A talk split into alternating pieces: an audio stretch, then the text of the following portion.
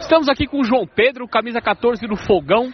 O time dele hoje fez um jogo muito bom aqui contra a equipe do Maestros pela Série D da Copa Playball. 6 a 5 no placar. E o, o, João Pedro fez dois gols na partida, sendo o, o, quinto gol da sua equipe e o sexto. E o sexto foi um golaço. Um golaço que ele pegou a bola no campo de defesa, ele viu o goleiro do adversário adiantado e bateu de longe por cobertura e fez um golaço.